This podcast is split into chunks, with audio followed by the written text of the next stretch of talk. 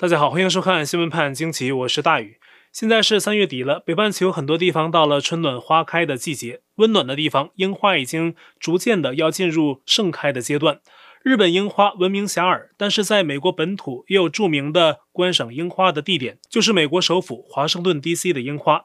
每年差不多四月初的时候，都是华府赏樱的旺季。美国各州的居民或者国际游客都在这个时候去赏樱，趁着波光粼粼的波多马克河，还有华府精美的一栋栋大理石建筑，东方的雅致还有西方的这种瑰丽啊交织在一起，确实别有风情。但是今年赏樱啊，可能要困难些。根据拜登政府的指令，考虑到疫情的防治，他们关闭了能够身临其境观赏樱花的国家广场西南角。观赏樱花的比较好的角度，比如杰弗逊总统纪念堂等处的户外空地也都被关闭。所以，如果人们想近距离的欣赏樱花，可能要比往年难得多。与此同时呢，自从一月六号国会山事件，在 DC 国会山及其周围区域设置的高大铁丝墙，从刚刚过去的周末开始也逐步的拆除。因为根据县当局最新的表态，已经没有可信的暴力威胁。因此呢，拆掉了这些竖在 DC 市中心长达近三个月的铜墙铁壁，这是美国前所未有的。而且呢，自从这些墙壁竖起来之后，没出现任何暴力团体、暴力人士袭击 DC。人们对拜登政府为何布置重兵防守的同时，又安置这些防御措施，充满了问号。大家知道啊。国会山周围的区域很多是开放给公众的，包括国会山前面那一串长长的绿地，那都是一般民众可以去跑步、散步、休闲的地方。但是呢，过去近三个月，这些都被障碍着。现在拆除这些墙壁，人们终于可以回归一些正常的活动空间。但是呢，几千的国民警卫队驻军仍然没有撤离。而且根据英文新唐人记者的实地报道，截至目前，国会山大厦周围的这个铁墙还没有被拆除，现在外围的事都拆除了。那对于拜登们的这些行为呀，人们就都在嘲讽，就说这个华盛顿 DC 自从拜登搬进去之后，就变成了伊拉克巴格达一样的地方。而且是什么样的政治领袖才需要这么多军人还有军事设施来保卫安全呢？人们嘲笑的本质还是在于拜登夺权本身的合法性问题，本身权力基础就有问题。但现在呢，拜登政府的另一个问题又越来越明显地浮现出来。三月二十号，拜登面对媒体的脱稿演说，又无意间说出某种实话。那在当天造访美国疾控中心的时候，拜登没讲几句，就跟媒体说：“让我的副总统说几句，他比我聪明。”那与此同时呢，此前在白宫做过奥巴马、川普等三任总统医生的 Ronny Jackson，三月二十一号发推表示，他非常的知道作为一个总统需要什么样的体力还有智力。我可以跟你们说，拜登总是躲开公众视线，这竖起了警示性的红旗，有些事啊可能大有问题。啊，这位作为三朝老臣的医生，从健康角度分析说，拜登无法胜任总统工作的担忧，也的确是。那大家可能还记得之前节目我跟各位分享过啊，拜登上飞机的楼梯啊，一连摔了三跤，还有他在少有的一些见记者的场合，自己都不说几句话，说了也都是带字幕机的，也常常回避记者的提问。就像我们刚才举的例子，他没说几句就把话筒交给了所谓副总统贺锦丽。这迹象啊，都明显显示出拜登这所谓总统啊，可能真的有点做不长久。去年大选以前，我们就分析过左派安插贺锦丽作为拜登副手的企图，因为拜登是美国左派一面旗，出来代表参选，但是健康不行。按美国法律，如果提前卸任，那第一个取代他的顺位继承者就是贺锦丽。贺锦丽之后的第二继承人是众院议长佩洛西，佩洛西也八十多了。我们不说他，就说贺锦丽，他还正值壮年，又是个极左，安插他做拜登的第一顺位继承人，这步棋左派可能早已经谋划好。根据福克斯新闻制作人、保守派新闻网站 Backer News 的创办者 Kyle Baker 在三月二十三号的专文报道，拜登白宫最近下发的一个新的内部指令，是贺锦丽可能接权的实锤性质的进展。在美国有一个安全规则，就是总统和副总统出于安全考虑，尽量不要同时现身。历届政府都比较遵守这个规定，但拜登政府没有。他跟贺锦丽出双入对，经常看在一起啊，比如一起乘坐空军一号出行，一起参与演讲，一起访问。而且贺锦丽已经代替拜登在外交政策上担任一些主要角色，还跟很多国家首脑进行一对一的沟通，也在所有大多只有总统。才能参与的情报界简报会上现身，一起听简报。而且最近呢，拜登白宫的这项新的指令，正式把贺锦丽的地位抬升到了一个相当重要的位置，将美国副总统这样一个多数是象征性和助手式的职务，变成一个更具实际性质的角色。Kyle Baker 引据了一份目前已被泄露的白宫内部电邮，电邮内容是说，所有联邦机构的回函都要提到副总统贺锦丽，并且呢，县政府的名称在对外通信中不能只写拜登政府，要写成拜登哈里斯政府。贺锦丽是他自己考的中文名啊，他本名叫卡马拉贺锦丽嘛，所以呢，也就是要写成拜登贺锦丽政府。这不知道是要拜贺谁？那这一迹象啊，现在白宫的官方推特就有印证。以往无论是川普政府还是奥巴马政府，只写总统的名字，比如奥巴马政府、川普政府。但现在呢，白宫改名了，在白宫的官推下方明明白白写着“拜登贺锦丽白宫”，这是公开的，任何人可见。这也印证了那封白宫内部电邮的真实性。所以刚才我们提到的那位美国新闻人 Kyle Baker 就说，这是贺锦丽将进一步掌权的实质性的进展。正如我们刚才说的，贺锦丽是个极左。川普说他比国会内任何左派议员都左，什么伯尼桑德斯啊、伊丽莎白沃伦呢，论其左风的程度都不及贺锦丽。他如果接棒白宫，真的不知道要怎么折腾美国。我们知道，拜登要加税，起码对大企业和富豪，把川普原来调降到仅百分之二十出头的税款，提高到近百分之三十。目前呢，这还只是一个计划，但是一旦这样做，拜登政府将成为1993年以来第一个大幅增加联邦税的政府，而他这么做是为什么呢？就是为了推动左派的政治议程，包括气候变化，这是一个很大的开支。此外，也包括推动女权、减少不平等、免费社区大学、基础建设等等。而这全部下来，预计要花费多少钱呢？《纽约时报》统计，一共是三万亿美元，这么大一笔钱。可能仅仅收税都满足不了，美国可能会出现更大的财政赤字。如果再多印钞票来解决，那就等着通货膨胀加剧吧。如果拜登提前下台了，这些内容啊，那就是极左派贺锦丽来完成。而拜登贺锦丽政府要推动的另一项议程，就是在美国禁枪。最近在美国发生了连续两起严重的枪击案。及时的给他们两把刀把子啊！第一起枪击案是上周在乔治亚州的亚特兰大，八名按摩店的员工死亡，包括六名韩裔、两名华裔。而在三月二十二号下午两点多，科罗拉多州博尔德市一家名为 King Supers 的超市又发生严重的枪击案，造成十人死亡，全部是当地人，其中包括一名第一个赶到犯罪现场救人的警察。他已经做警察十一年了，育有七名子女。这场枪击案的凶手名叫阿丽萨，在作案时他自己的腿部也受枪伤，遭到警察逮捕，赤裸着上身就被警察从作案现场带了出来。目前呢，他受到了十项谋杀罪的起诉。很快，美国网友人肉了这个凶嫌阿丽萨的背景，人们从他自己的社交媒体发现，凶嫌是一名虔诚的穆斯林，而且是一名来自叙利亚的移民。他曾发帖强调观点啊，说圣母玛利亚还有耶稣都是穆斯林，并且呢，经常发表有关伊斯兰恐惧症的言论。前两年，新西兰发生了严重的基督城枪击案，当中死者呢包括不少穆斯林。阿丽萨当时发帖说，这不是一个枪手造成的悲剧，而是整个伊斯兰恐惧症促成的。随后呢，他还发贴文指出自己受到歧视，同时他也有反川普言论的贴文被人发现。而目前呢，他的社交媒体内容很多已经被删除，但是呢，拜登们并不会首先关注这些细节，而是直接把仇恨的矛头指向了枪支。三月二号，拜登又一次罕见在媒体前面讲话，呼吁国会尽快加强枪支管制，包括扩大对购枪者背景的审查，加强攻击性武器的禁令，以及禁止销售高容量的弹匣。即便是左派媒体在报道的时候啊，也会说案情还在调查中。但是拜登却说不需要等了，现在就行动。这将引发美国拥枪群体还有控枪群体的又一轮论战。那么实际上呢，美国控枪法已经很多了，而且不同地区呢各有不同。例如，刚刚发生枪案的科罗拉多州博尔德市早有禁止攻击性武器，并且呢限制高容量弹匣。那接下来，无论是拜登还是贺锦丽，都要对美国人的拥枪权发起新一轮的攻势。而美国国内面临的安全问题，远不是控枪这样简单，它牵扯移民政策问题、边境安全问题，还有一些其他社会问题、国家安全问题等等。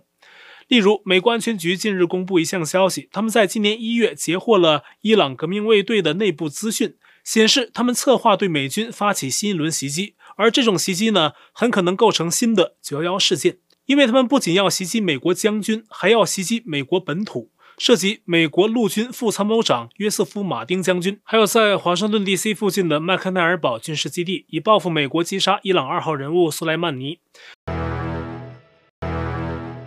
美军在这个时候需要加强警戒，但还要帮助拜登收拾烂摊子。美国国土安全部宣布，美墨边境呢目前要关闭一段时间，因为拜登上台后呢要进来的非法移民成群结队太多了。处理不完，连左媒都开始骂，所以啊，现在不得不临时关闭边境。但已经进来很多怎么办呢？一部分人还在等待上移民庭，但是呢，已经被官方释放，不再关押，进入了美国社会啊，要他们按期上庭。还有一部分呢，被安置到了美国各大联邦设施里面啊。之前我们报道过，美国航空航天局 NASA 在旧金山湾区的一处设施被征用安置移民。现在呀，美军基地都被盯上了。拜登国防部收到求助需求，要德州的布里斯堡军事基地，还有圣安东尼奥联合军事基地开放一些设施来安置非法越境的未成年人。美国在当前的时期啊，不仅要处理国内这些社会问题、安全问题，还要去处置国际上日益增长的安全威胁。首当其冲的还是中共问题。美国共和党的联邦参议员发声呼吁，要国际奥委会的赞助商们。施压奥委会不要在北京举办2022冬奥会，这是美中峰会毫无成果的表现之一。甚至呢，两边关系因为中共的流氓表演走向了更加恶化的方向。哈，这不是我说的啊，《纽约时报》采访北京独立政治分析人士吴强，他说呀，刚刚结束的美中峰会只是双方交了一个底。认识到差异分歧有多大多深，双边关系没有促成任何的和解或者缓和。但是呢，中共的小粉红在言论管制下看不到国际社会的全貌，被党媒忽悠的高潮迭起，以为杨洁篪当面骂美国人是给他们争了光啊，喜不自禁。连杨洁篪说的那句“中国人不吃这一套”啊，都成了流行语。商家看准时机，在杯子上、T 恤上、各种周边产品上印了这句话，拿出来热卖，好像是穿上它就可以刀枪不入，穿上它就能乐而忘忧。就在共产中国这种专制下的疯魔狂热中，突然有个不和谐的声音出现了，就是有人评论说呀。这个中国人不吃这一套的 T 恤，可能要面临当局的禁止，因为如果抗议中共的维权人士穿上这衣服参与维权活动，那就是另一道风景线了。中共的人格分裂啊，现在越来越被世人看穿。对于刚结束的美中峰会，美国前国务卿蓬佩奥的首席中国顾问余茂春评价说，两边对撞的根本原因不是贸易冲突、经济利益纠葛或者什么文化差异，而是两种政治社会和意识形态制度的不同。现年五十八岁的余茂春出身自中共治下的社会，是安徽人，比华府政治精英对中共那一套更加了解。所以在川普政府时期，他为川普政府积极的出谋划策打击中共，成了中共的眼中钉。所以呢，中共除了骂蓬佩奥、骂川普，也骂余茂春，甚至呢，中国的维权律师陈建刚三月二十三号发推文说，中共最近派人刨了余茂春家族的余氏先祖墓，那是余茂春的祖坟。余茂春家族的余氏宗亲会也被查封。在中共当局高喊平视世界的时候，做出的竟是如此的土匪举动。而且呢，中共把这个流氓耍到了极致，坏事做了，哎，然后呢，瞪着眼睛不承认。三月二十二号，中共外交女战狼华春莹对国际媒体说，美国发生的亚特兰大枪击案是美国民族矛盾问题，呼吁美国政府要像中共关爱新疆人那样关爱少数族裔。嘿，你说你听到这话，你会是什么反应？可他们就是这么不要脸。我们昨天不是报道欧盟、英美加这些西方国家联手制裁中共的新疆官员吗？环球时报总编胡锡进啊，又跳起来，赶紧跟国内的人解释说，大家不要产生整个世界都在制裁中共的错觉，他们不代表世界啊，等等。有的时候我就觉得呀，坐井观天的小粉红挺悲哀的。他们有些人呢，本身可能是被愚弄、被蒙蔽，但是呢，蒙蔽他们的竟是这样的白痴，还有白痴言论。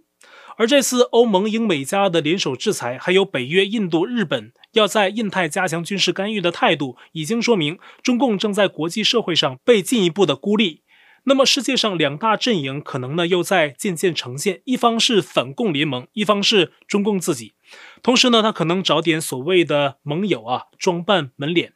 我们刚才说的欧盟、英美加、北约、印度、日本，这都可能会站在反共阵营的一边。那不管现在程度多深，它现在是这样一个趋势。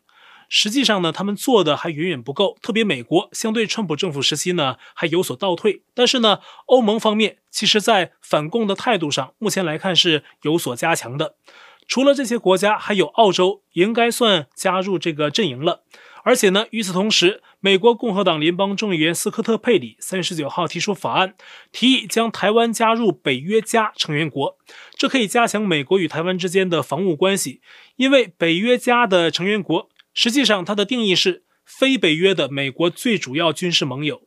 目前，北约加成员国已经有五个，包括日本、韩国、澳大利亚、新西兰、以色列。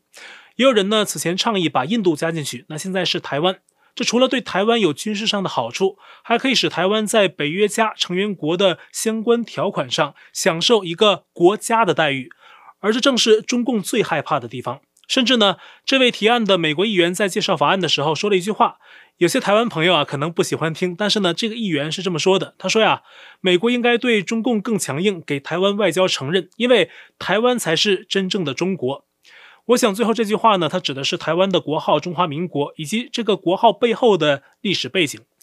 那提这一点呢，就是说美国政界已经有人呢认识到这一步了。这实际上啊是在直接挑战中共统治中国的合法性，本来就是个非法政权。所以说现在世界上有这么多国家已经在站队了，站到了中共政权对立的一边。特别是还有些欧洲国家最近跟中共关系更趋恶化，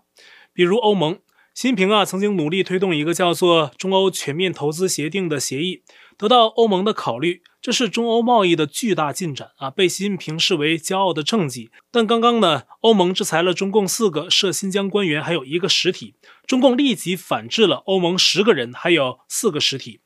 欧洲议会很快决定，现实阶段取消审议中欧全面投资协定，意味着中共希望叼到的欧洲一块大肥肉正面临泡汤。说实话，向来软弱的欧盟啊，最近的几个行动有点让我小惊讶。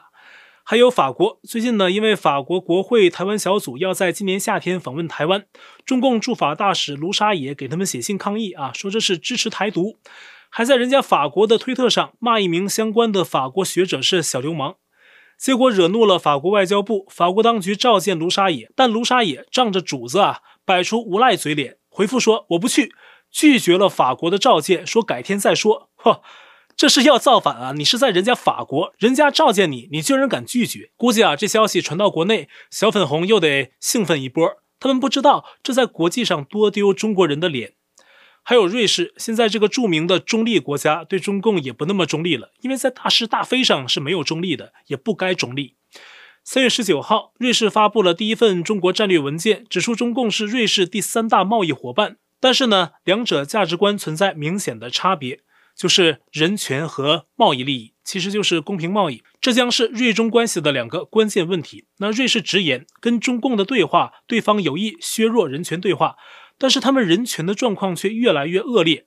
瑞士说这不行啊，人权对话还得是关键。就是这国际社会呀、一波又一波的攻势，中共可能有点慌啊，赶紧邀请俄爹访问，还选在了风光不错的广西桂林见面。俄罗斯我们昨天说了啊，其利益根本上跟中共是不同的。普京派人去，只不过是借机再敲诈中共一笔。但中共的钱是谁的呀？中共没朋友，现在就是花钱买盟友，因为国际社会啊几乎全倒戈了。那么中俄会议现在结束了，双方发了个联合声明，说呀，反对将人权问题政治化，借人权问题干涉别国内政，搞双重标准，又说什么民主模式不存在统一标准，不接受推进民主为借口干涉主权国家内政啊，一派胡言，并且说两国会共同对抗西方指责还有制裁。中俄两方号召实现新的世界秩序，那这个秩序呢，由中俄牵头，号召联合国的五个常任理事国召开峰会，共同探讨人类共同问题的解决途径。这常任理事国里面呢，可有美国、英国、法国这三个国家，能听你们这两个国家的吗？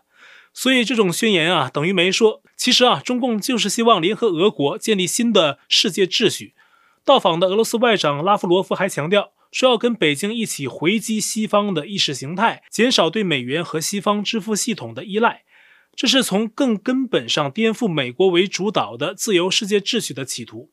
我个人觉得呀，俄罗斯有自己的野心，但跟中共不同，俄罗斯想有自己的区域秩序，有挑战西方的能力，而中共呢是想最终取代美国，建立一个全球性的强权世界秩序。而且真的得手啊，可能俄罗斯也要被他踢到一边儿。